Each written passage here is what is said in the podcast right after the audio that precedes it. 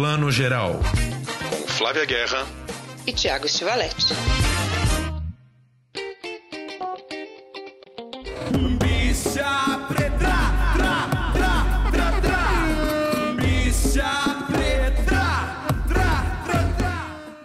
Bom dia, boa tarde, boa noite para você que está escutando o Plano Geral, o seu podcast de cinema. Hoje temos uma edição especial pelo mês LGBTQ, né, o mês do orgulho gay, lésbicas, bissexuais, transgêneros, queer, todo mundo. É, um, a gente resolveu pegar essa edição para discutir um pouco o cinema de gêneros feitos principalmente no Brasil. E temos muita coisa especial nessa edição. A gente vai ter uma participação do nosso querido Jesuíta Barbosa, ator de tantos filmes, Tatuagem, Praia do Futuro, Pedro Malas Artes. Ele gravou pra gente uma participação contando como ele vê esse novo cinema LGBTQ produzido no Brasil. Vamos ter também a Anne Celestino, atriz trans de um filme maravilhoso, Alice Júnior, um filme que vai ser lançado aí ainda agora nesse segundo semestre. Ela vai conversar com a gente sobre como foi essa sua primeira experiência no cinema. E também Daniel Nolasco, um jovem diretor goiano, é, radicado no Rio de Janeiro, que acabou de dirigir o seu primeiro longa de ficção, um filme super gay maravilhoso, Vento Seco, que foi aclamadíssimo no último Festival de Berlim. É isso. Flávia Guerra, como vai você? Bom dia, boa tarde, boa noite, Tiago. Cada vez mais opções para a gente assistir e cada vez mais assunto, né? É, então vamos começar. Mas vamos começar antes de entrar no cinema LGBT, porque a gente fala dos destaques da semana. Flávia, qual é o nosso primeiro destaque? A gente começa com o debate da semana, que é o novo filme de Spike Lee, do qual eu sou muito fã, adoro o trabalho do Spike Lee, e se chama Destacamento Blood. Chegou na Netflix, chegou chegando. Era para estrear fora de competição no Festival de Cannes esse ano, porque o Spike Lee ia ser o presidente do júri, mas com o não acontecimento de Cannes, o filme já foi direto para a plataforma. E olha, tem suscitado debates, principalmente por sua visão muito original da história e também pelo timing perfeito. Acho que na verdade é o mundo que sempre tem esse tema e o timing do Spike Lee está sempre de acordo com essas questões. No caso, é a participação dos soldados negros na guerra do Vietnã. Não só na do Vietnã, mas em tantas causas que, como ele mesmo fala, e Martin Luther King também afirma, e ele abre o filme com um grande discurso, os soldados americanos, os negros americanos já lutaram em tantas guerras que não são as deles. Tiago, você assistiu ao filme? Como é que você recebeu esse projetaço? Porque é um grande projeto, né, do Spike Lee. Depois de Black Klansman, né? Sim. É, eu assisti, é, eu acho que, assim, só por esse tema, né, só para o Spike Lee levantar essa questão, participação negra na Guerra do Vietnã, assim como a gente também no Brasil nunca levanta a questão da participação negra nas guerras, né, eu acho que só por isso o filme já tem um mérito enorme. É um filme longo aí, né? De 2 horas e 15, eu acho, quase 2 horas e meia. É, tem uma certa barriga, né, Fly? Eu acho que o começo ali é um pouco embaçado. A chegada deles no Vietnã tem um lance meio levinho ali que demora para pegar, os amigos veteranos se reencontrando tal, mas eu acho que da metade pro final o filme encontra um pouco o seu caminho é, e, e, ele tem ali umas cenas, é muito louco, né? Que são umas cenas de, de conflito ali que poderiam ser cenas de guerra, mas na verdade é um pós-guerra, né? I shall resign the presidency. Mas eles vivem de novo situações de guerra como se o Vietnã fosse hoje, né? E nesse ponto eu fiquei pensando que esse filme poderia ter o mesmo título de um dos filmes que eu mais gosto do Spike Lee, do Spike Lee que é o Febre da Selva, né? O filme na segunda metade vira uma febre da selva, assim. É, eu acho. Eu acho que, como você disse, existem dois climas de filme dentro do primeiro, né? Eu acho também que ele embarca melhor no segundo, que eu acho que é o que de fato o Spike Lee queria falar desde o início. Mas ele tinha que construir uma abertura para esse arco dramático. Acho que no começo o que acontece é que os episódios eles ficam mesmo um pouco destacados um do outro, né? Tem é como, quase como se fosse um sketch deles chegando no hotel, parece quase um sketch de humor. O sketch deles indo é, se alojar num lugar e aí tem a noite, o bar do local, aquele bar apocalipsinal, que é muito legal, a referência ao filme do, do Coppola, claro. Depois tem o sketch deles viajando no barco feito, construído para a gente entender que o personagem Paul, né, que é vivido pelo The Roy Lindo, que está muito bem, sofre do estresse pós-traumático. Então, assim, para mim parece tudo muito a serviço dessa trama que vai desembocar ali. Não flui tão bem. Depois, na segunda metade, como o ritmo também fica mais rápido, a coisa flui melhor. Eu acho que, para mim, a questão temática do filme é incrível, os grandes momentos são ótimos.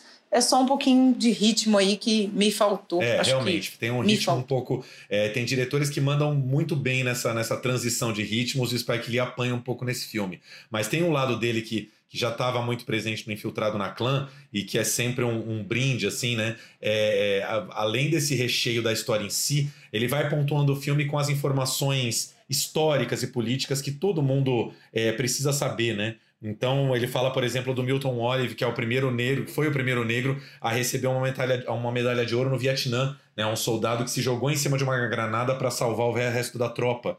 É, ele, ele joga frases do tipo, eu acho que é o Delroy Lindo justamente que fala uma hora, nós lutamos uma guerra moral que não era nossa por direitos que nós não tínhamos, né? Isso resume muito o que é a participação negra numa guerra americana, né? Ele cita também num outro momento que os negros são 11% da população americana, mas eram 32% no Vietnã, quer dizer, é, grandes absurdos, né? Quer dizer, o quanto realmente é, a população negra foi convocada para uma guerra para salvar um país que, na verdade, sempre tratou eles muito mal, né? É, eu acho que ele deixa isso muito claro, pontuando no discurso o filme inteiro. E isso, infelizmente, nunca foi tão atual. Então é nesse sentido que o Spike Lee, obviamente, sempre coloca o dedo na ferida muito contundentemente. Eu acho que o grande valor do filme, para além da realização do Spike Lee, as nossas observações são aqui pontuais, é essas questões que ele levanta e, como disse o Tiago, a, a grande mistura de, de linguagens aí, né? Ele traz as imagens históricas para nos mostrar que aquilo ali é real. A gente sabe, a gente já viu centenas de filmes no Vietnã, mas quantos protagonizados pelos negros, né? Quantos trouxeram essa temática? Quanto, quanto humanizaram esses personagens? Isso eu gosto muito. Spike Lee humaniza esses homens, né? Eles são tão heróis dessa guerra como também tem lá seus defeitos de caráter, tem suas ganâncias, né? Tem suas questões que eles deixaram para trás mal resolvidas que também voltam para resolver. Então, nesse sentido, eles são personagens com subjetividade, que é o que a gente sempre pede e sempre bate nessa tecla.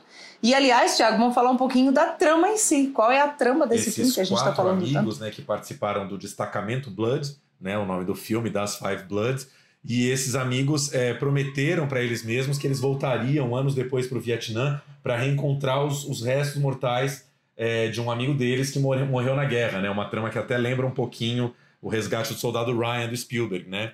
E aí nós vamos conhecer um pouco a, a personalidade desses quatro. Claramente é destacada aí a, a, a- o personagem do Paul, do Delroy Lindo, que é a pessoa mais afetada pela guerra, o que voltou com esses traumas evidentes do Vietnã e que até hoje não superou a guerra, né? 40, 50 anos depois, ele continua com essas marcas da guerra na cabeça, uma pessoa difícil, temperamental, enfim. E aí tem uma questão que eu queria perguntar qual foi a sua opinião sobre ela. O Spike Lee nesse filme resolveu não usar o de-aging, né? O famoso de-aging, que é usar aquele software caríssimo que, que, que deixa os atores mais jovens. O filme tem brevíssimos flash, flashbacks da participação deles no Vietnã e de repente entram os quatro atores de hoje, né? Batalhando na Guerra do Vietnã ao lado do amigo jovem, que é o único ator jovem, que é justamente o Chadwick Boseman, né? O, o ator que, que vive o Pantera Negra. Então aparece aquele soldado jovem do lado daqueles quatro senhores lutando na guerra. O que, que você achou desse, dessa opção do Spike Lee? Eu adorei. Eu acho, nesse sentido, uma ótima solução criativa. Primeiro, porque ele, ele, ele resolve, né, com um preço bem mais barato, fazer essa, essa, essa opção aí. Acho que ele acertou em cheio. Segundo, eu acho que cria uma questão dramática muito importante. Eu adorei essa solução dramática do Spike Lee. Esse eu acho que é um acerto do filme. Igual, Causa um estranhamento no começo e também tem aquela janela quadrada, né, que leva você para o passado. Eu curto. Não precisa muito pra gente entender que Agora ele tá vamos falando falar um do pouquinho passado. do Oscar aqui. Você outro dia falou uma coisa, você falou timing é tudo na vida, né? E o Spike Lee teve o maior timing possível de lançar esse filme nesse momento onde a gente teve, né? Todos esses protestos nos Estados Unidos e mundo afora é, por conta da morte do George Floyd. O próprio Spike Lee fez um, um curta ali, né? Em que ele editou cenas do presente com imagens do, do Faça a Coisa Certa, que é o, foi o primeiro longa dele, né? Que, que ganhou o mundo. E, e, assim, ele não podia lançar o filme no melhor momento. E para além das qualidades e defeitos do destacamento Blood, é, eu acho que já por conta da, da, da temática é um filme fortíssimo ao Oscar, né? Já vejo aí indicações a filme, diretor, ao próprio Delroy Lindo, que tá super bem e é um ator, né? Tipo, é, é, sempre foi um pouco ali do elenco B de Hollywood, né? Nunca teve grandes projeções. E para o próprio Chadwick, Chadwick Boseman, né? Que tem. Ele, ele, ele vive um fantasma praticamente, né? Esse soldado que morreu mas que tem uma expressividade ali, um olhar que, sei lá, eu prevejo indicação inclusive para o Chadwick aí. Eu também, com certeza. Eu acho que esse, esse eu, não só nós não ach, nós achamos, como de fato está sendo apontado como um dos grandes é, indicados aí possíveis ao Oscar 2021. Acho que faz todo sentido. Spike Lee devia ter ganhado já seu Oscar com Febre da Selva. Quem sabe até o Faça a Coisa Certa. E só veio com Black Klansman, que eu adoro, acho um filmaço. Então, tomara, né? O Oscar de 2021 anda sendo tão pré-micado, né? Atras, atrasou sua data, né? não tá com medo de não ter filme suficiente, mas eu acho que a gente tem bons representantes aí. A minha única ressalva ao filme é mais uma vez assim, o, o Vietnã retratado como mais como uma vez como um palco da guerra apenas, né? A gente só vê o Vietnã nesse recorte. Mas aí é, o Spike Lee tá fazendo um filme que ele quer fazer e que tem que ser feito. É mais a minha questão como audiência aqui que queria ver mais filmes do Vietnã, feito pelos americanos também com outras histórias, mas o que que os americanos é, têm de relacionamento com o Vietnã, infelizmente, fica e muito restrito um à guerra. Qual é o seu filme preferido de Spike Lee? O meu é um filme que, se eu não me engano, eu fui ver no cinema com você uns 20 anos atrás, com a turma toda da ECA, inclusive, com a Lu, com o Bruno, que é o Bamboozled, né? Se eu não me engano, o, o título em português é A Hora do Show, que é um filmaço dele sobre a representação do negro na mídia, no teatro, no cinema, e como ao negro sempre foi reservado esse papel é, do, do, do palhaço, do empregado, do garçom, daquele que chega para entreter, para ser engraçado para mim é, é, o momento auge do Spike Lee, assim. Eu amo Bamboozled, aliás, é um filme que eu não revi desde então. Gostaria muito de rever. Eu também não revi e eu, eu gosto demais. Eu acho o Bamboozled um filme também incômodo, porque escancara né, vários preconceitos nossos e, e não deixa ninguém indiferente. Algumas coisas que a gente normatizava até então, o Spike Lee sempre conseguiu jogar isso na nossa cara. Né? Então eu acho que esse filme, todos os dele, estão sempre dialogando com esse racismo estrutural que nós temos. Acho um filmaço. Eu gosto muito de Febre da Selva também. Acho que é um filme que, é, para mim, é ele no auge, assim. Acho que é o auge do Spike Lee. Esse filme é mais complexo, né? Ele, ele, ele, ele é muito irônico, esse filme eu digo, o Destacamento Blood, porque ele transita entre o, épico, uma ironia, um sarcasmo, questão épico de filmes de guerra. Ao mesmo tempo, ele vai para essa questão quase mitológica, quando o personagem do Paul tem seus transes ali, né? Ele, a gente vê onde é que ele está querendo ir, é quase uma tragédia grega ali, né? Quebrando a quarta parede. Então, eu acho que, ao mesmo tempo que ele ele faz esse, essa ironia, esse sarcasmo com o épico, ele também entra nesse gênero. É um filme complexo e eu acho que, que bom que nós temos o Spike Lee. Esses momentos que o, o Paul, o Delroy Lindo olha para a câmera, a gente até então a gente tem uma certa antipatia por ele, né? Porque ele é o barraqueiro do grupo, né? Só dá barraco, só cria confusão, tal. E naquele momento que ele olha para a câmera e dá, e dá o texto ali para a gente, a gente conecta total com ele, né? A gente entende toda toda, toda a contradição dele, toda a crise, todos os traumas. É, Exatamente. toda a humanidade que ele tem. Né? Eu acho que deve ter sido no Espaço Itaú de Cinema, que na época se chamava Espaço Unibanco. Talvez até Espaço Nacional. Brincando, não era o Banco Nacional. Errou, era o Espaço errou. Unibanco. Errei! Aí, ó, tô velha, minha memória me traindo. cinema agora, acho que era Cine Lumière, ali na Joaquim Floriano. Se, um eu acho que era o Lumière. Havia distribuidora, Lumière também, enfim, que era um cinema que eu ia pouco, que eu frequentava pouco. Eu ia de vez em quando por conta, não sei se da Lu, alguém que morava ali perto, e nós fomos lá. Que era um cinema, lembro, lembro bem disso. E a gente foi numa turma grande, tipo 10, 12 pessoas. Enfim. Momento saudade de mais cinemas de rua em São Paulo, porque a Joaquim Floriano já está fora desse circuito de hoje, né? De Paulista, Augusta, Centro, e tinha cinemas de rua. Eu sou absolutamente fã de cinema de rua. Acho a experiência todo mundo tem que ter. E hoje em dia a gente ficou muito restrito aos shoppings, né? Que também gostamos, mas cinema de rua é outra coisa. Tiago, encerra... encerrado não, porque esse capítulo o Spike Lee dá uma série. O que mais a gente tem de Olha, eu destaques queria aí essa destacar uma semana? série que também não foge muito desse nosso tema das últimas edições aí da, da, da, da, da questão negra atual. É uma série muito legal da Amazon. Na verdade, é uma série da, da plataforma Hulu nos Estados Unidos, que aqui no Brasil, na América Latina, foi lançado pela Amazon Prime. É uma série chamada Pequenos Fogos por Toda Parte, Little Fires Everywhere em inglês. É a nova série estrelada e produzida pela Reese Witherspoon, que para mim já virou selo de qualidade, assim, tudo, todas as séries que a Reese tem produzido e feito são incríveis, assim, né? Começou com Big Little Lies na HBO, é, depois a gente teve The Morning Show na Apple e agora com a Hulu barra Amazon, essa série muito legal que é baseada num livro que foi best-seller nos Estados Unidos de uma americana de ascendência asiática. O nome dela é, deixa eu pegar aqui, Celeste NG, Celeste NG só, assim, é um sobrenome até pouco pronunciável. E esse livro foi best-seller nos Estados Unidos sobre uh, uma família é, aparentemente perfeita que mora numa cidade chamada de Shaker Heights, em Ohio, uma pequena cidade do Ohio, e chegam a essa cidade uma artista negra, é, mãe solteira e a sua filha adolescente. Elas chegam nessa cidade.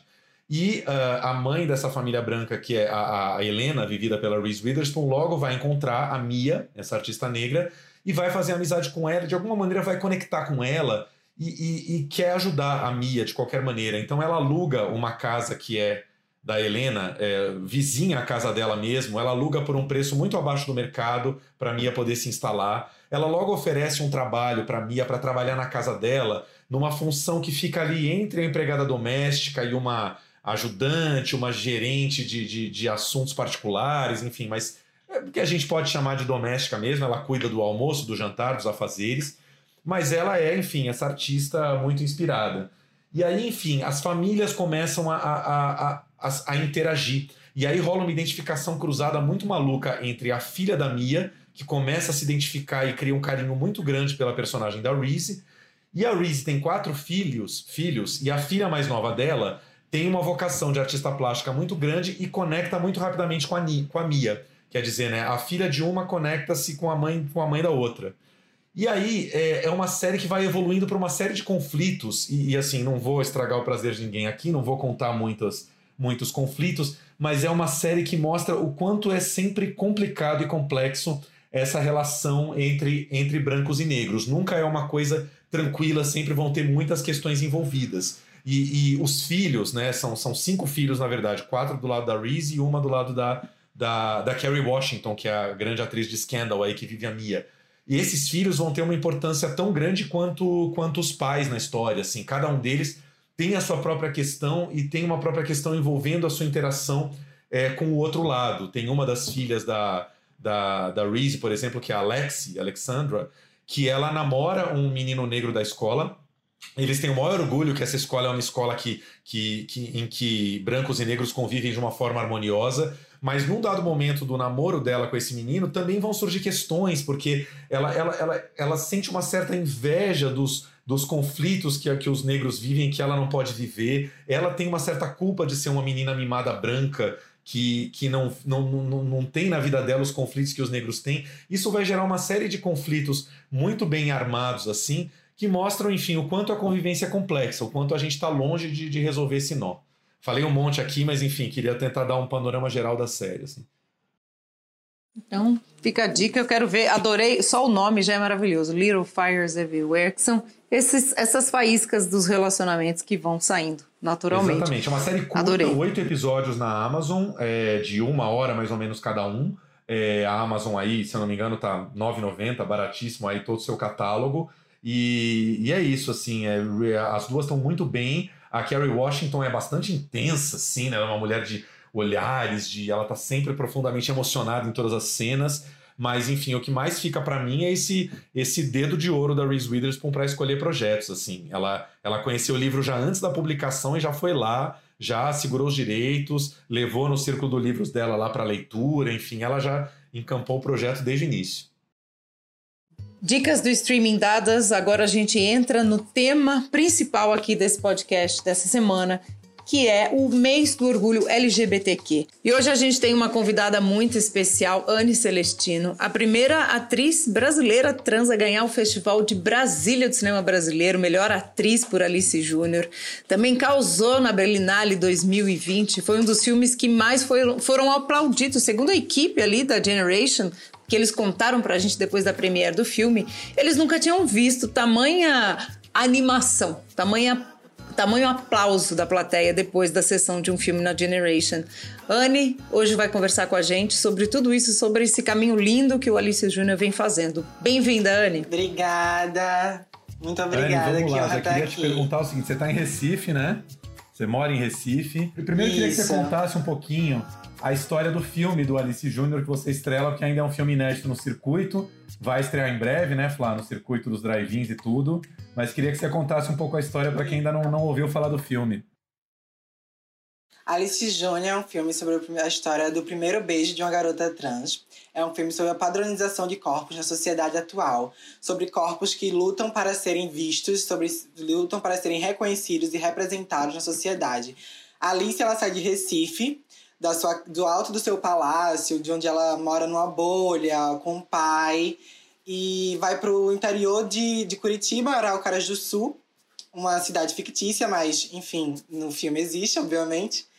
E, e lá ela é obrigada a lidar com um estilo de vida totalmente diferente, um estilo de vida novo, uma escola nova, com pessoas novas. Ela sai da escola antiga dela, onde ela estava acostumada a ser tratada pelo gênero em que ela é- se representa, que ela se identifica, e vai para uma escola onde, onde ela não é aceita. É, além disso, ela tem toda a questão do primeiro beijo dela, que ela tinha um crush em Recife. Esse crush já não existe mais porque ela tá em um local diferente. E ela tem que lidar com a história do primeiro eu, beijo eu dela. confesso que eu tava até falando pra Flávia, eu não vi o filme no, no festival, né? Eu vi o filme ontem e eu falei, eu falei pra Flávia, quando começou o filme eu pensei, ai, é um filme muito adolescente, né? Muito bombinho, meio bobinho. Me lembrei dos filmes da Kéfera. De repente, em 15 minutos de filme, a gente tá rindo, a gente tá já grudou no personagem, quer saber o que vai acontecer. No fim do filme eu tava apaixonado, assim, o filme me tirou, Ai, que bom. me tirou o chão, assim. Eu, gostou? é, eu tava totalmente rejeitando no começo, de repente mergulhei de cabeça. Ai, que bom que você gostou, de verdade. Que bom, que bom, que bom. É isso aí, eu comentei com o Thiago que a primeira vez, na verdade, que eu vi o filme foi no Festival de Vitória ano passado. E a, a, a plateia é. Foi quando estreou, Foi, né? exatamente, a estreia mundial de Alice Júnior. E a plateia é composta ali do festival por uma galera, né? Jovem, jovem mesmo, não é gente jovem, é jovem. E a galera no final levantou, dançou. Eu nunca tinha visto uma plateia dançar no cinema como dançou ao som do, do- da música, né? Da canção do filme, que é uma delícia também. Um beijo pra quem é DJ, um beijo pra quem é MC, um beijo pra quem é do bem, um beijo pra travesti. Esse é um filme que, como disse o Thiago, ele vai seduzindo a gente aos poucos. Como é que você se vê, Anne, sendo essa jovem que tá ali naquele filme? Como diz o- os dire... dizem os diretores do filme, eles queriam muito fazer um filme que fosse uma sessão da tarde, né? Que um pai pudesse ver com a sua filha, uma mãe com a sua filha, com seu filho. Como é que você vê esse projeto nesse sentido? A maior parte das pessoas que assistiram o filme até agora são pessoas cisgêneras, são pessoas cisgêneros. E, e assim, ver um filme onde a protagonista é uma atriz trans, a personagem é trans também, e, e tem essa representatividade, e as pessoas se encantam por esse filme, por esse projeto, é uma coisa linda, porque as pessoas estão lá imersas nessa, nessa realidade de Alice, sabe? Que é uma realidade trans, porque ela é trans. E, tipo, é muito bom de estar de, de tá no projeto, é muito bom que as pessoas estão imersas no projeto também, que as pessoas gostam do filme, que as pessoas se encantam pelo filme. Eu, inclusive, Anne, É acho, terminando o filme, eu pensei, eu acho que devia ser um filme obrigatório de ser exibido nas escolas, né? É, todas as escolas deviam passar. O problema é que a gente sabe que tem muitas Sim. diretoras por aí que são exatamente como a diretora do filme. Vão torcer o nariz. Como a diretora do colégio, Eu de queria Alice, que você falasse exatamente. um pouquinho, eu estava lendo uma matéria sobre você. é, quando, em que, com que idade mais ou menos você entendeu é, que você se identificava mais com o gênero feminino e contasse um pouco sobre a sua operação que você fez com 15 anos, né? Quer dizer, como é que foi para você tomar essa decisão? Eu imagino que seja um momento de muita, de muita coragem, né? Você falar, eu vou tomar esse passo. Desde pequena, eu já me sentia diferente dos, das outras pessoas, das outras crianças, no caso, do gênero masculino. Porque eu não me sentia naquele mundo, eu não me sentia representada pelas coisas que representam o mundo do gênero masculino. Eu sempre ia pro outro lado. Tinha uma banda naquela época, Rebelde, que eu gostava muito. Inclusive, meu nome vem de Anaí, da protagonista da banda. Anne Anaí vem daí. E aí. e aí. é, Eu gostava muito dessa banda e eu era a Mia da banda, que é a protagonista feminina. Então, na- também tinha outra banda que eu gostava muito, que era Ruge. E eu era a Lu, que era a Luciana Andrade da banda. Então, assim, eu sempre fui, eu sempre me identifiquei muito com, com as coisas do mundo do gênero feminino, que representam o gênero feminino no mundo. Eu falo, eu falo que representa porque o que é o mundo feminino, o que é o mundo masculino, né? Eu não acho que exista nem essa divisão. Mas aí, como as coisas se representam no mundo, eu falo que representam. E aí, aos 12 anos, eu estava navegando no YouTube, vendo vídeos aleatórios, assim, eu nem lembro direito. Só que apareceu no relacionados, nos vídeos relacionados, é My Secret Self, Meu Eu Secreto, que era um documentário sobre crianças trans. E eu, com 12 anos, ainda uma criança ou uma pré-adolescente, vi aquele documentário que falava exatamente sobre crianças trans e disse: Meu Deus, eu sou isso. Eu lembro que eu falei exatamente assim: Eu sou isso. Eu terminei esse documentário falando: Eu sou isso. E tinha em torno de um 40 minutos, 50 minutos de documentário. E aí eu vi esse documentário durante muito tempo, acho que um mês assim, digamos. Todo dia, quase todo dia. E depois desse um mês, eu falei pra minha mãe é, que eu queria ver um documentário com ela. Aí eu vi esse documentário com ela. E eu falei, no final do documentário, quando terminou, pra, para ela, eu falei, mãe, eu sou trans. Aí eu passei de eu sou Quer dizer isso que o para eu cinema sou foi trans. fundamental nessa sua, na- na- nesse seu processo de identificação, né? Sim, as artes, mais uma vez, representando as pessoas, né? Que é o papel fundamental da arte, de transformar, de discutir, de questionar o tempo. A partir daí, minha mãe, obviamente, tomou um susto, porque ninguém espera uma filha trans. E como minha mãe fala, como minha mãe fala, é, quando ela dá entrevistas, porque minha mãe já ficou meio famosa aqui em Recife. Aí, quando ela, quando ela dá as entrevistas dela, ela fala que a primeira pessoa trans que ela conheceu fui eu. É, Ela tomou o susto dela, a família inteira tomou o susto, né? Porque a gente já tinha, já se esperava, na verdade, que eu fosse uma, uma pessoa gay, um homem gay. Porque nós tem, eu tenho um tio que é gay. Então já, já se esperava que eu fosse uma, um homem gay. Mas não se esperava que eu fosse uma mulher trans, né? Uma garota trans.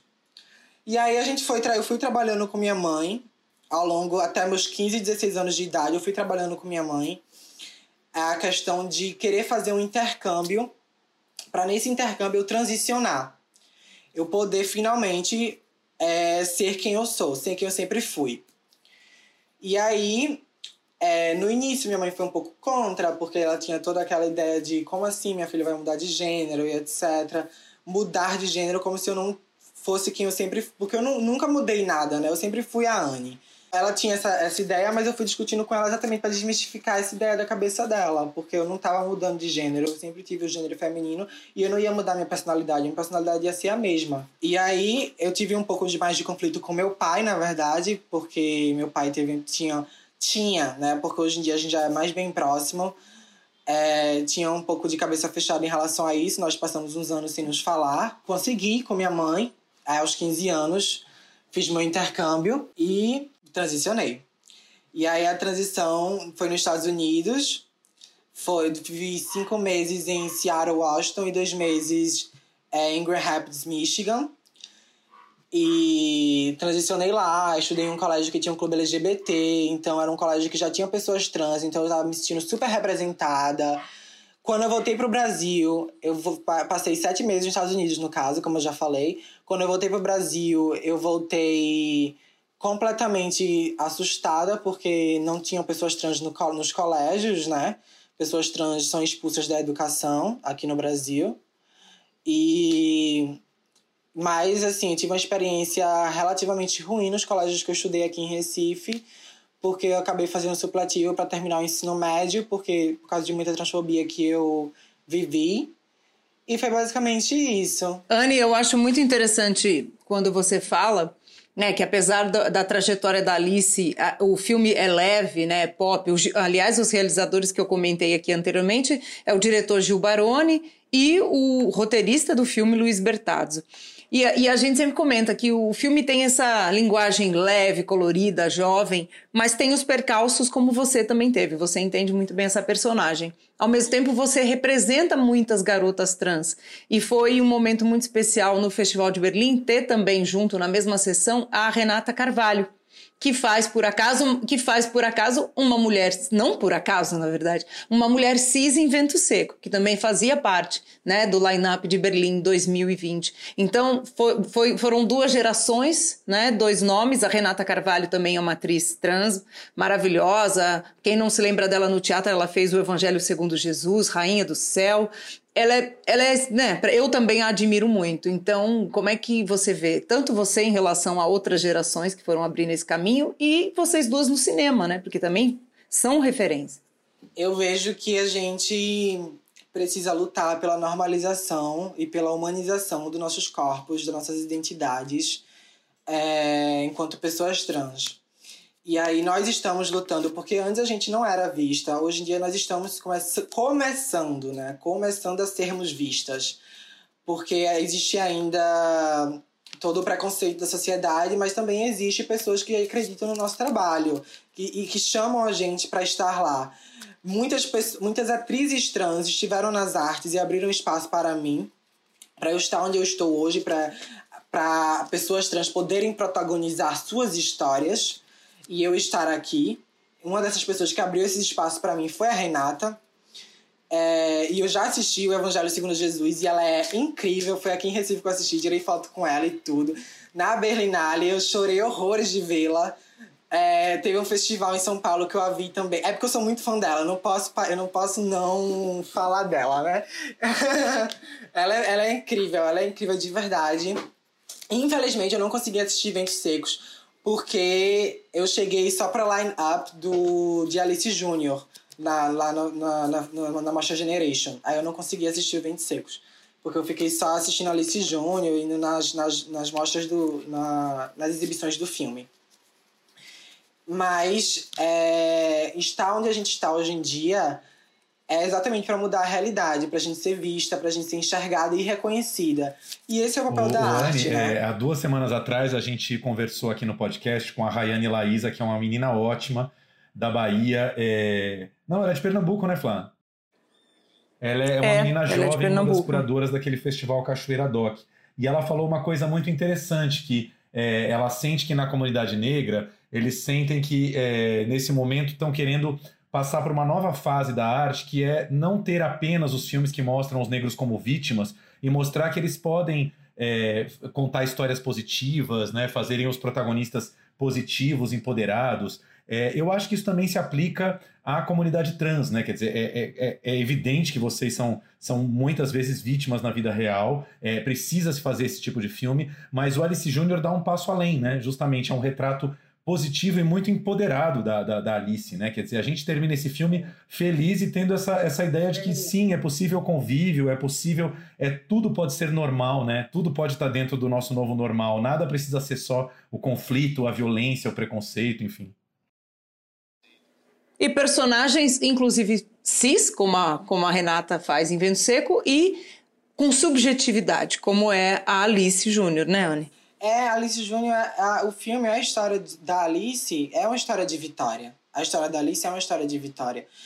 Como o Thiago falou, é, é muito necessário filmes que mostram a violência, que mostram o preconceito, porque ele existe, afinal, nossa expectativa de vida ainda é de 35 anos. Nós somos o Brasil, o país que mais mata pessoas trans.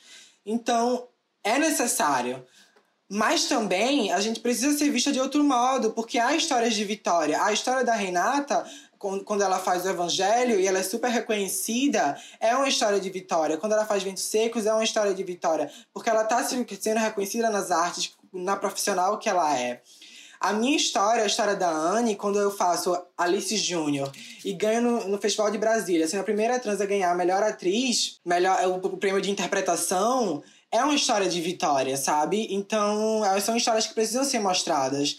Que a gente também tá aí, a gente também es- está aí é, ganhando, lutando e conseguindo nosso o Eu espaço. queria te agradecer por uma Entende? coisa. Eu estava aqui pesquisando um pouco sobre você antes da entrevista. Aí descobri que você tem esse canal no YouTube chamado Transtornada, né? Trans, tracinho, tornada. E eu fui ver um vídeo que é, até estava conversando com a Flávia ontem sobre essa dúvida e que você me esclareceu tudo. É um vídeo seu que chama Travesti não é homem vestido de mulher. E que você me fez pensar, eu tinha um incômodo na minha cabeça que você formalizou. É, é que como essa palavra é, é estranha e errada no Brasil, né? A palavra travesti. Eu queria que você comentasse um pouco isso e tentasse, resumidamente, é, dar um pouco a explicação que você deu no vídeo, porque é muito maravilhosa e é uma dúvida que quase todo mundo que é hétero, que é cis, tem essa dúvida e fica nessa né, meio cheio de dedos de como chamar, como dizer. E, cara, esse seu vídeo me abriu as portas, assim, foi maravilhoso. O que eu indico é ver o meu vídeo pra dar o meu marketing pro meu canal, que eu ainda vou voltar, juro. Mas, mas claro que dá pra dar explicação sim. Então, existem as pessoas cisgêneras, que são as pessoas que se identificam com o gênero que lhe foi dado ao nascer, porque gênero é uma coisa dada. Você nasce, o médico olha seu órgão genital e bota lá o seu gênero nos seus documentos. Homem, mulher, gênero masculino, gênero feminino. As pessoas trans são as pessoas que veem esse gênero nos seus documentos e dizem: ah, ah, ah, ah, ah, eu não me identifico com esse gênero, essa pessoa, esse gênero aí não é meu, não sou eu. No caso, toda pessoa trans é a pessoa que não se identifica com o gênero que lhe foi dado ao nascer. Bom, dentro das pessoas trans, temos as pessoas binárias e as não binárias. Nas binárias, nós temos mulher trans, travesti, homem trans. Nos não binários, nós temos gender fluid, agênero, bigênero etc. O não binarismo é quando você não se identifica nem com o gênero masculino, nem com o gênero feminino, ou quando você se identifica com os dois gêneros ao mesmo tempo. E no binarismo, que é a mulher trans, a travesti, no caso, a travesti, gente, muita atenção, que a travesti sempre tem que ser chamada no, quando, no feminino. É, E o homem trans. A mulher trans e a travesti são a mesma coisa. A diferença é que lá atrás nós éramos perseguidas por sermos travestis. Nós éramos perseguidas e ditas como pessoas que têm doenças ou pessoas ruins ou presas apenas por sermos quem nós éramos, quem nós somos. E a mulher trans é, é basicamente um termo novo dado pela cisgeneridade até inclusive para pessoas que são para mulheres pe- pessoas trans no caso mulheres trans que são brancas é, ricas e cabelo liso e etc já a travesti é a que Não, é é negra que eu acho, que é eu acho que é pobre uma palavra muito enfim. impregnada, sabe? Eu, gost... eu tento não usar mais essa palavra, porque eu acho uma palavra é, feia e, a- e carregada de uma historicidade ruim, como você tá falando, né? Mas pode usar, gente. A palavra travesti não é uma palavra ruim. Por exemplo, eu mesma, eu mesma tenho, tenho meus momentos de me auto-identificar enquanto travesti e me auto-identificar enquanto mulher trans. Pois não há uma diferença nesse sentido.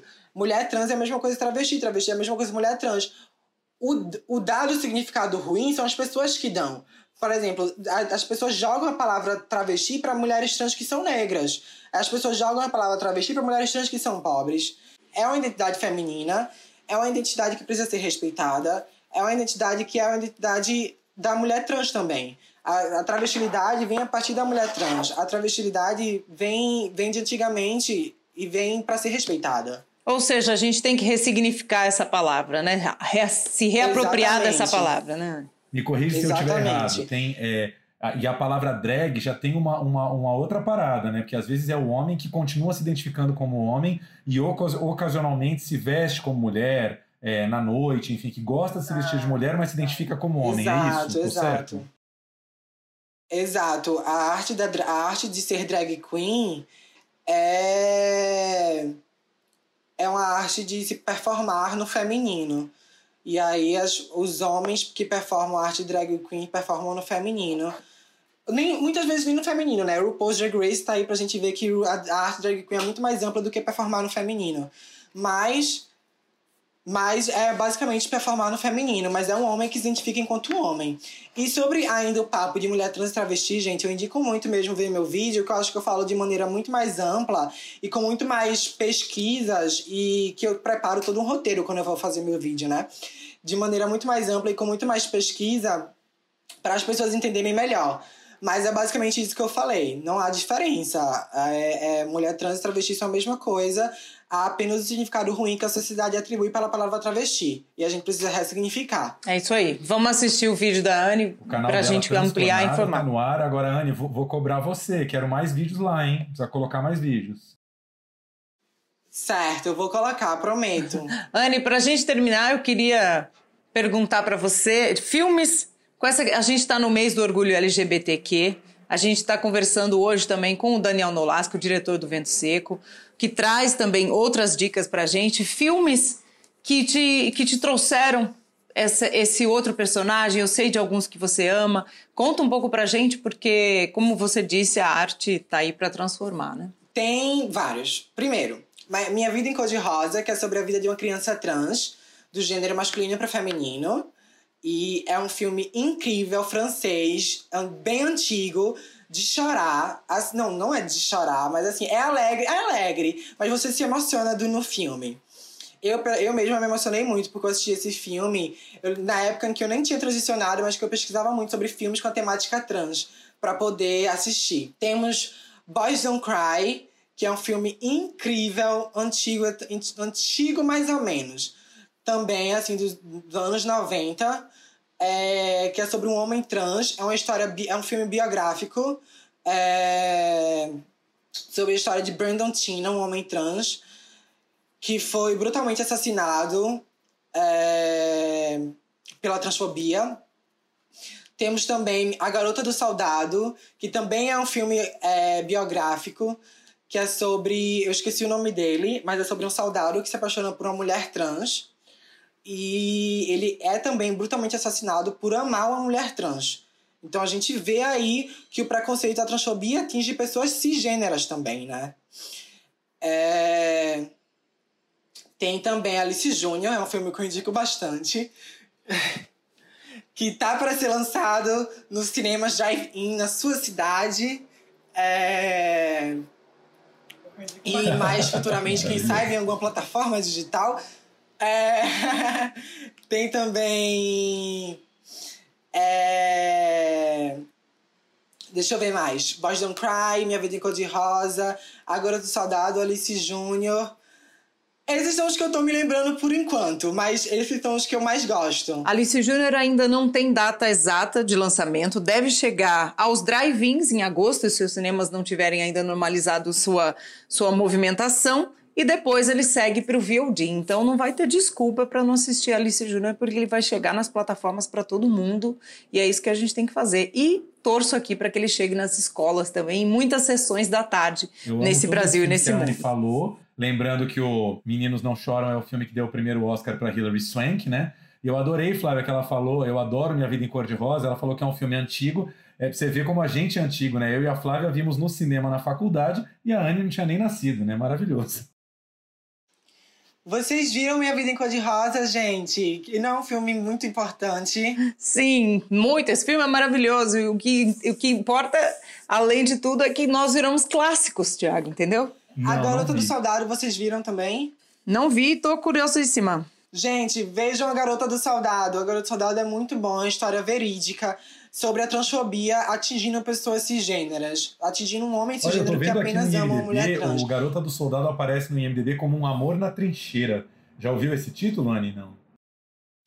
Não, eu É, sei tá como Garota do. Soldado. Enfim, alguma distribuidora deve ter lançado em DVD em algum momento com esse outro nome, Um Amor na Trincheira. Mas enfim, ficam esses dois nomes então, O Amor na Trincheira ou A Garota do Soldado. Anne, queria te agradecer muito pela participação, foi incrível você falar aqui com a gente. Espero muito que o Alice Júnior seja visto por muita gente, principalmente pelo pessoal mais jovem que ainda está na escola, que, que precisa, enfim, abrir a cabeça para essa questão, né, gente? Estamos em 2020, não dá mais para ficar com, com preconceito, com restrição, com tudo isso. Enfim. É isso aí. É isso aí. Muito cinema bom pra gente e, e muita Alice Júnior pra todo mundo. Um beijo pras travestis, né, Anne? Um beijo pras travestis.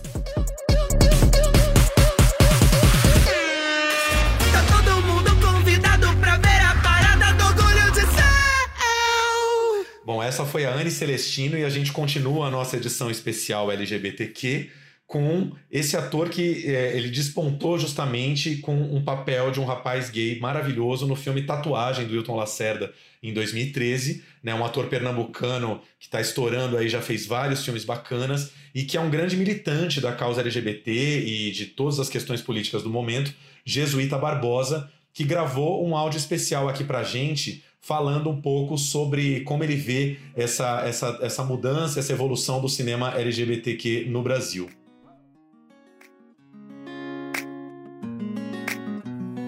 Oi, Tiago. Oi, Flávia. Eu vejo que cinema de gênero a gente precisa olhar como uma. É uma inconstante, né? No sentido de que o gênero é definido a partir do momento em que a gente vive. É, é como uma necessidade, né? Conversamos bastante com o cinema é, a partir do gênero e, e agora tratando o gênero enquanto questão sexual. Eu acho que a, a política da, das sexualidades tem aparecido também com força e, e tem sido um debate muito interessante sobre todas essas questões e acho que principalmente na questão, no, no quesito da liberdade, né? não contando somente nomenclatura, os direitos é, institucionais, ou seja, casamento, gay, a discussão acaba indo para esse caminho, né? Que é a liberdade de você encontrar um corpo possível, um, uma, uma sexualidade possível, e isso inerente a cada indivíduo. Né? Eu acho que a importância é essa e acho que o cinema mundial tem discutido isso muito bem. Ana Mulaerte discute isso aqui no Brasil, o próprio Hilton Lacerda. É, acho que são vários tipos de filmes aqui no país que, tão, foram produzidos nesse sentido. E me interessam muito os que é, têm uma mensagem de cunho libertário, assim, que não se, se fecha em nichos de, de, da possibilidade sexual, né? Eu acho que o sexo deve ser discutido a partir do, da liberdade quase que totalitária, assim. Ainda que isso seja uma impossibilidade, acho que a discussão e o exercício precisa ser esse. Eu acho que a gente tem um caminho pela frente. Eu agradeço demais a conversa, ainda que seja por áudio. Acho que os podcasts têm ganhado bastante relevância, né? E, enfim, vou ouvir mais aqui, mais podcasts de vocês. E o Jesuíta, ele tem esse, essa coisa muito bacana de um, de um, certo ativismo político no Instagram dele, né? Ele posta muitas coisas em defesa das minorias, contra o governo Bolsonaro. E eu já vi várias vezes, claro, né? Ele é um cara nacionalmente conhecido. Aí você vê a galera às vezes querendo brigar, ele vai lá e responde com, com a maior polidez, com a maior delicadeza. E, tipo, ele não, não entra em briga, mas ele não deixa de afirmar várias vezes, inclusive em respostas dos comentários, a posição dele, assim. Acho uma acho um engajamento importante dessa galera mais jovem nas, nas redes sociais, que é onde todo mundo está discutindo, né? É isso aí. O Jesuíta é, falou pra gente quais são os filmes LGBTQ preferidos dele no, no Brasil hoje, dentro do cinema brasileiro. Vamos, vamos escutar. Eu gosto bastante de Mãe Só a Uma, é um filme de Ana Mulaert, acho que de 2016, e é muito bem discutida a questão biológica, ou seja, a, a parte científica da coisa e, e a psicológica, né? Faz esse, esse parâmetro, assim, que eu acho, eu acho uma discussão boa. Além desse filme, eu lembro bem de Corpo Elétrico, de Marcelo Caetano. Acho que é um filme bem interessante também sobre movimentos de mudança, assim, de pessoas que se mudam de seus estados natais e mudam a maneira de pensar, mudam seus corpos também. Acho que toda essa discussão sobre movimento e exercício nos interessa. É isso, tá aí. Duas ótimas dicas de filmes que também estão super acessíveis nas plataformas. E, e, e, é engraçado, né, Flá? Porque o Corpo Elétrico fala justamente de um rapaz nordestino que vem morar no bairro do Bom Retiro, em São Paulo. Com certeza rolou uma identificação aí, né? Porque é um pouco o caso do do jesuíta, né? Um cara de Pernambuco que hoje está super mais é, atuante. totalmente. Ele entende esse desterro do personagem, né? O que eu gosto demais no Corpo Elétrico, que é dirigido pelo Marcelo Caetano, que é um super profissional. Eu adoro o Marcelo. Eu gosto dos curtas dele, eu gosto dos trabalhos em que ele é assistente de direção, é que ele traz no corpo elétrico o chão de fábrica, literalmente, né? Aquela comunidade que é uma Babel numa fábrica pequena, numa confecção no Bom Retiro, e tem todos os corpos ali, essa eletricidade que gira de novo aqui, os corpos que amam, que dançam, que trabalham, que sofrem. Eu gosto demais de filmes que trazem o trabalho na sua temática. E esse é isso, né? São os corpos que estão ali trabalhando e todas as relações em volta dessas pessoas, desses corpos e mentes e almas. E gosto demais da contaminação entre as pessoas nessa. Né? A contaminação aqui no bom sentido, né? No melhor sentido. Os imigrantes que vêm para São Paulo, que nos influenciam, nós influenciando a vida com os imigrantes que passam por tantos trabalhos que São Paulo tem. Então é um filme genial. Eu adoro Corpo Elétrico. Gostei da dica. E Mãe Só Uma, da Ana Mui Laerte, que foi o filme que ela fez imediatamente após o Que Horas Ela Volta, né? E que é um filme que fala de um rapaz que está ali também começando a experimentar a sexualidade, um rapaz de classe média de São Paulo. E assim, ele, não, ele começa não fazendo nada demais, ele pinta as unhas, ele, ele gosta de se vestir de mulher, né? Ele, ele, ele simplesmente está experimentando e isso já causa um rebuliço na família, com o pai, com todo mundo, né? Já é toda uma questão que vai ser aberta, assim.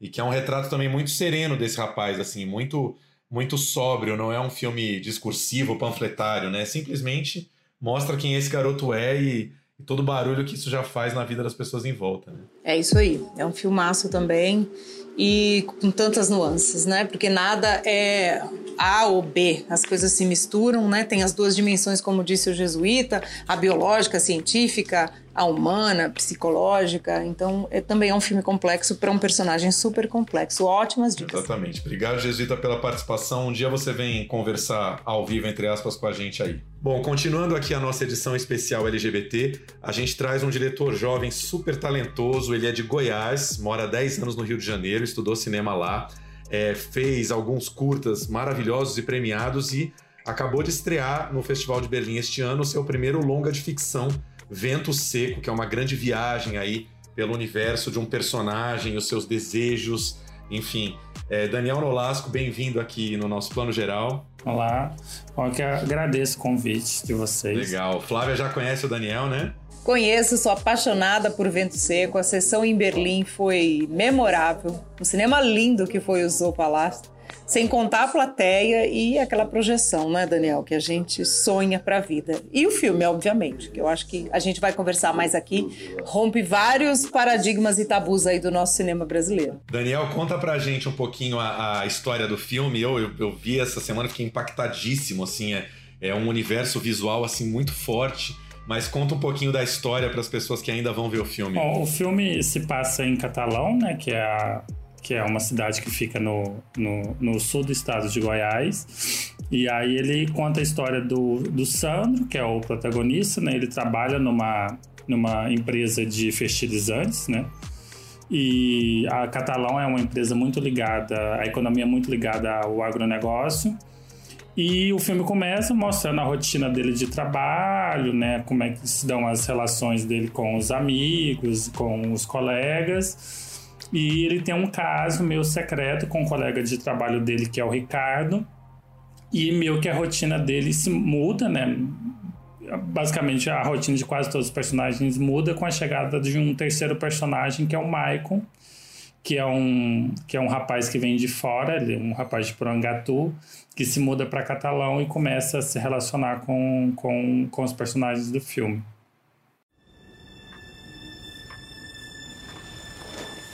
Você conhece um homem chamado.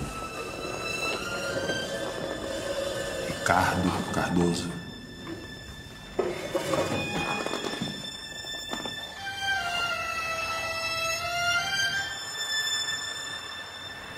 Não. Que isso, Ramon? Ele quer que o moço abra a mochila.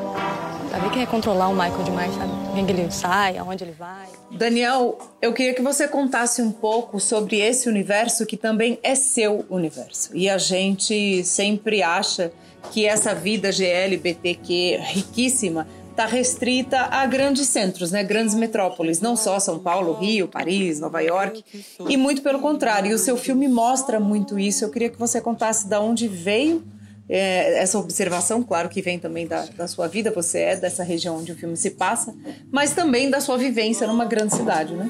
É.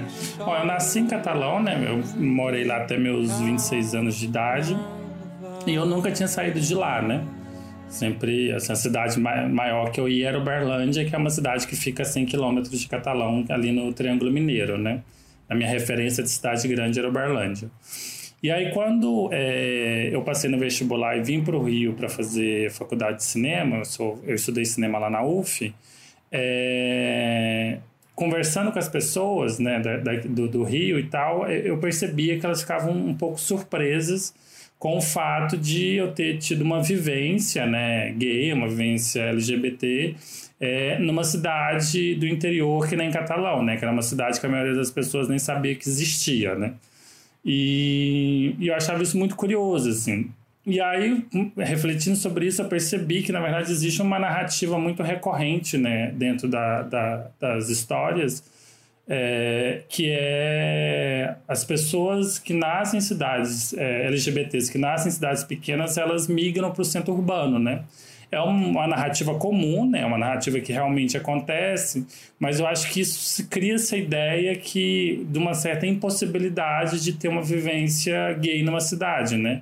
Assim, lógico, né? A vivência acontece de outras formas, tem outros códigos que, que existe ali, mas ela também acontece, ela é rica, né? Então eu queria muito pensando no Vento Seco, eu queria muito abordar esse universo, né? Trazer esse universo que foi o universo, né? Onde eu cresci, onde eu me descobri, né? Sexualmente, é, que foi lá em Catalão. Ô Daniel, vamos falar um pouquinho agora sobre cinema LGBT em geral, especialmente no Brasil.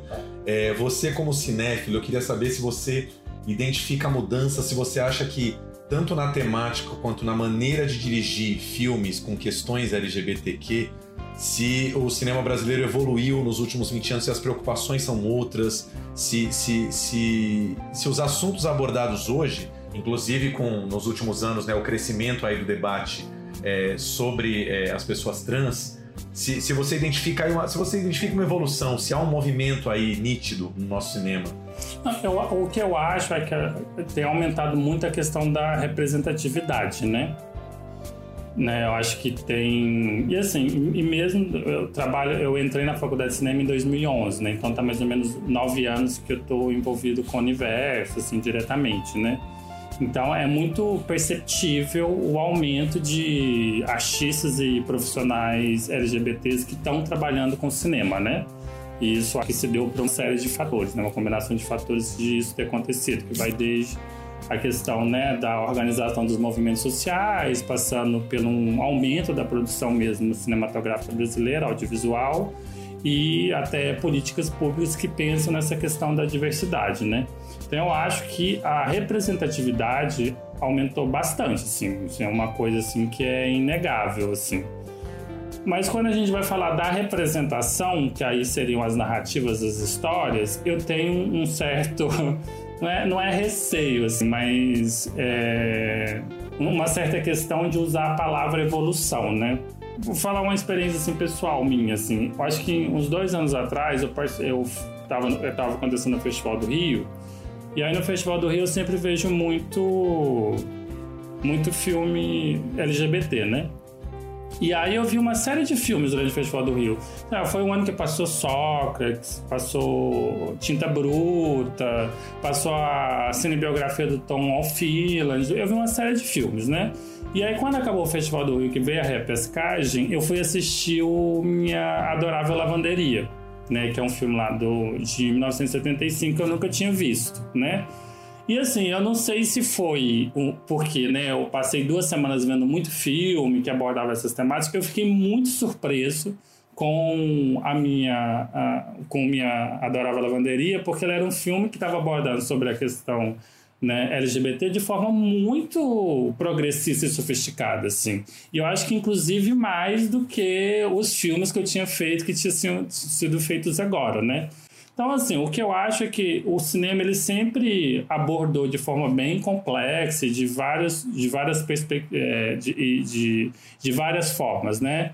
A questão da a questão LGBT E eu acho que o que tem de diferente agora e que está trazendo uma diversidade maior de filmes é a questão da representatividade. Então, acho que a gente tem pessoas diferentes, de lugares diferentes, de grupos diferentes fazendo filmes. E eu acho que isso faz com que né, a gente tenha uma diversidade maior de, de, de, de, de filmes né, e, de, de temas. Você acha que a questão, você está dizendo né, que tem essa diversidade maior, mas a gente debate sempre a questão da subjetividade dos personagens, né? Que eles não sejam retratados como tipos, né? Clichês ambulantes que muitas vezes são no cinema, mas que sejam personagens como o do Vento Seco, que é alguém que se apaixona, trabalha, tem suas questões, seus problemas. Você acha que nisso o cinema também evoluiu ou, né? Ainda que não como deveria? A gente estava vivendo um momento muito, muito, de certa forma, é, bom no cinema brasileiro, né? Tipo assim, você pega os dois últimos anos do Micro Brasil, você tem uma diversidade incrível de filmes, de temas, e de, tipo assim, de realizadores de tudo quanto é lugar. E aí a gente agora está vivendo essa crise que a gente não sabe exatamente o que, que vai acontecer, né? Eu falei para Flávia, né, assim que eu vi o Vento Seco, eu falei, nossa, né, o tipo de filme, né, pelas questões sexuais, pela maneira com que representa o sexo e tudo, que receberia muita paulada, né, do governo atual e jamais é, ganharia um edital nesse governo moralista que a gente está vivendo. Mas a gente está num poço tão sem fundo que a verdade é que, assim, eles não estão abrindo edital para ninguém, né? Eles não estão financiando ninguém. Então, é. eles querem abrir uma questão moralista, mas na verdade não está tendo para ninguém, né? É, tipo assim, tá. Eu acho que tem um ano mais ou menos que está totalmente parado, né? Pareceu quando começou o governo que era só, seria só uma questão mesmo de ideológica, né? Digamos assim, de perseguição de determinados temas, de determinados grupos e tal, mas a gente evoluiu para um ponto que paralisou tudo e não está acontecendo Flavinha, nada. você, queria saber de você quais são os filmes que você Olha, tem um filme que eu gosto que ninguém gosta, mas ele também não avança muito, não. É sobre o saída do armário, que é o Lawrence Anyways, do Xavier Dolan. Eu assisti num ano de cobertura do Festival de Cannes, que foi 2012, e eu assisti ali na Premiere, acho que eu fiquei contaminada pela emoção da Premiere. Mas eu gosto, eu acho que é um filme diferente do Dolan, do que ele costuma fazer. Ele, ele é um ele é operístico, né? Um drama sem fim, assim, que não termina, um exagero, tem uma mão pesada. Eu acho que é disso que, em geral, as pessoas não gostam. Mas eu gosto porque em 2012 talvez eu, eu, te, eu tinha visto menos filmes que tratassem dessa questão, né? Porque o personagem principal ele não quer, ele não é nenhuma saída do armário, né? Porque ele se assume gay, ele quer realmente mudar a pessoa, né? Ou quer dizer, assumir a pessoa que ele sempre é, que é mulher, né? E é casado, tá feliz, então eu acho que é um filme corajoso nesse sentido. Tem tem poucos filmes sobre isso feitos assim que competiram no Festival de Cannes, competiram na Certain Regard e a Suzanne Clément que faz a, mulher dele no filme, venceu, né? Ganhou melhor atriz aquele ano. Então eu acho que eu fiquei marcada. Acho que vocês não amam tanto Lawrence Anyways como eu, mas eu gosto muito. Acho que em português ele se chama Lawrence para sempre e dá para assistir também na, na, na, no online. Tá, não, eu vou falar três aqui rapidinho, prometo ser breve. Um que eu, assim, eu já falei em outras edições do podcast, volto nele o tempo inteiro, é o documentário Bicha Travesti, do, do Kiko Goifman e da Cláudia Priscila sobre a Linda Quebrada, que eu acho uma, uma, uma, uma, uma artista assim, fundamental né, para entender um pouco essa a questão trans, é, os, os, os conflitos, as identidades, para onde aonde esse, esse, esse corpo político entra, principalmente num momento tão tão moralista e, e, repressor do Brasil hoje, né? É um documentário muito divertido, é, mostra muitas das composições dela no palco e a Lin tem tem umas letras maravilhosas, né? Tem uma letra que ela fala: ela é singular, ela só gosta de plurais, ela não quer pau, ela quer paz. Acho maravilhoso. Assim, outra que ela fala: é, eu tô correndo de homem, homem que consome, só come e some, né? Assim,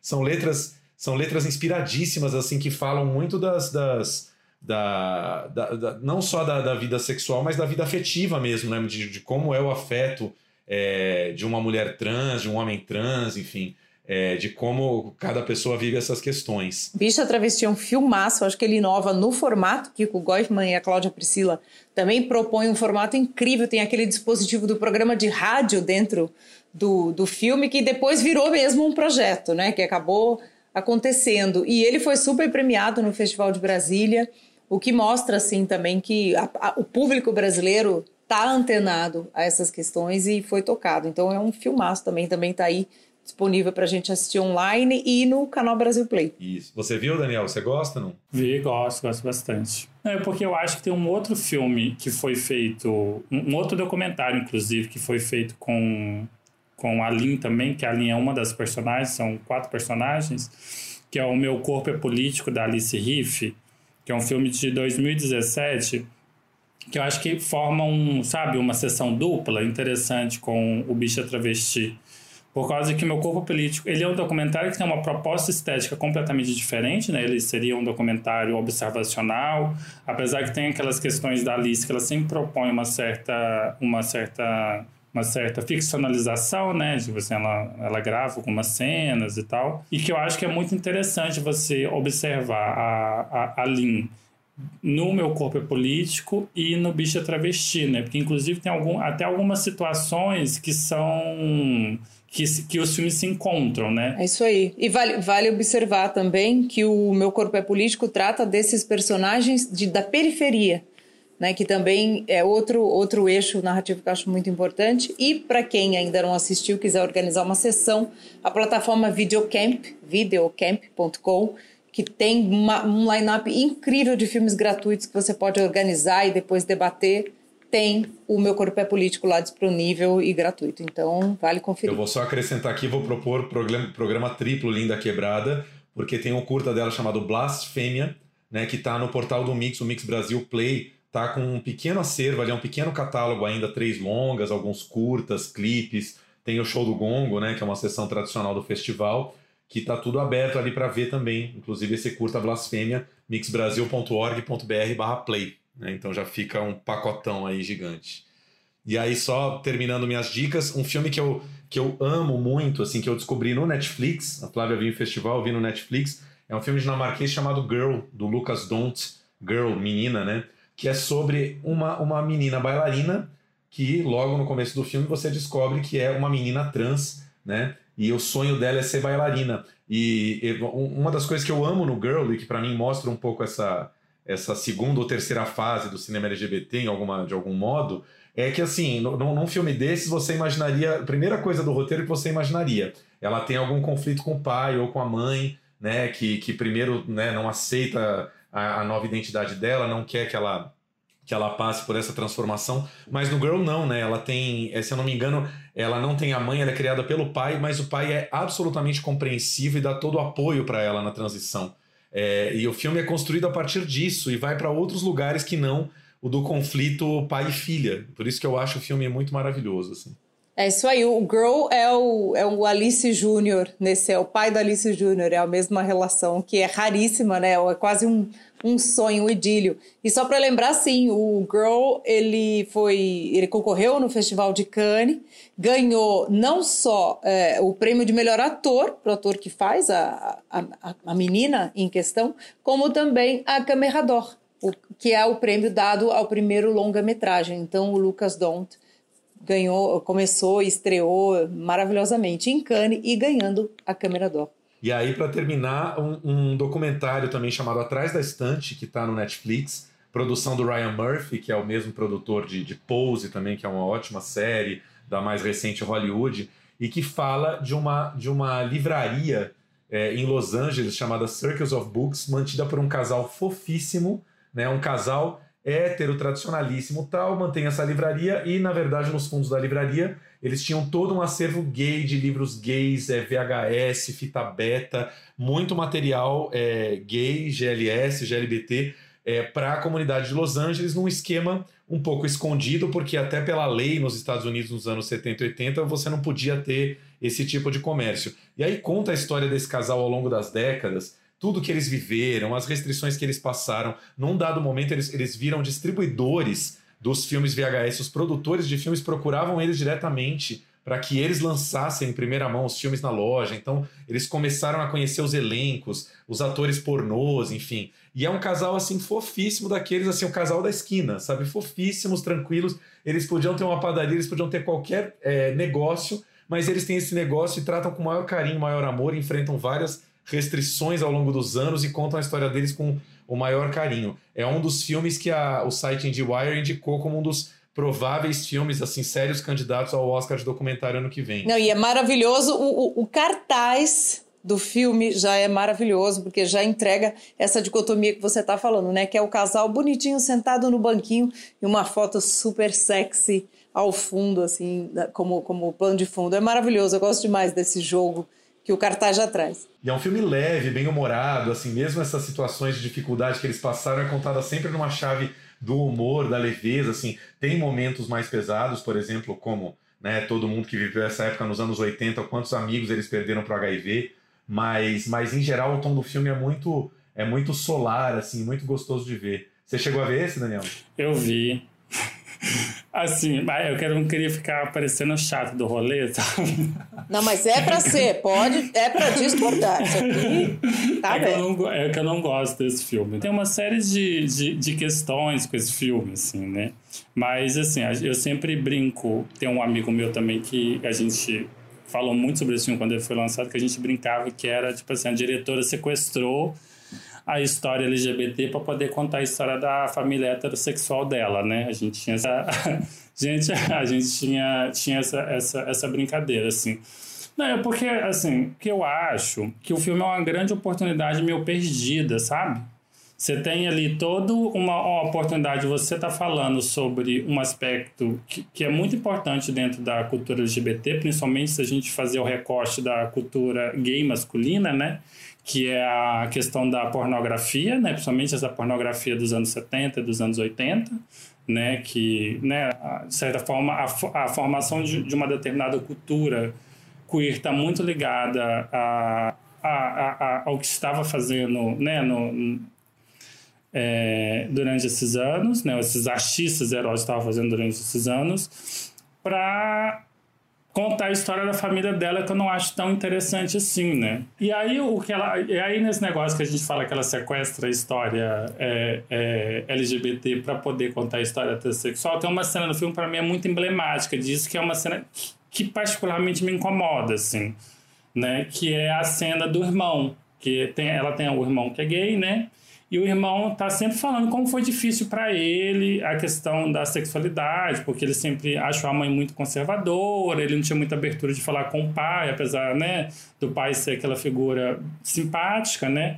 E aí ele tá no momento assim que ele tá contando como foi difícil para ele falar sobre é, a questão que ele era gay para a família, né? Como é que foi o, a saída de armário dele? Ó, a gente voltando no tema.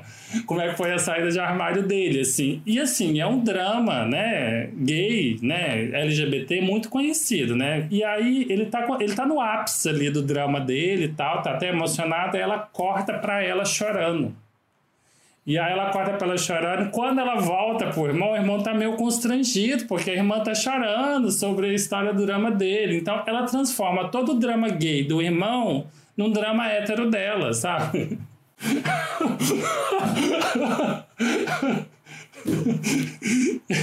então tem essa questão assim que eu acho. Assim, e aí, assim, tudo bem, eu acho que o filme tem uma importância histórica, né? Que ele traz várias curiosidades e tudo, mas eu acho que ele é meio oportunidade perdida, assim. É. Não, e eu entendo assim que eu nem sei se foi uma opção dela ou até do Ryan Murphy, dos produtores, você vê que existe uma orientação clara de tornar o filme entertaining, né? O filme tem que entreter, ele, ele foi pensado como um produto que é, para alcançar é, bem além, para muito mais além da comunidade LGBT, talvez, né? A intenção fosse pegar todos os públicos, e nisso ele, ele faz muito esforço para ser divertido, para, né? Ele é um, é um filme de entretenimento. É, também. um filme que, que, que, que quer ser muito palatável para todos os gostos, né? Ela tem, tem essa preocupação, assim.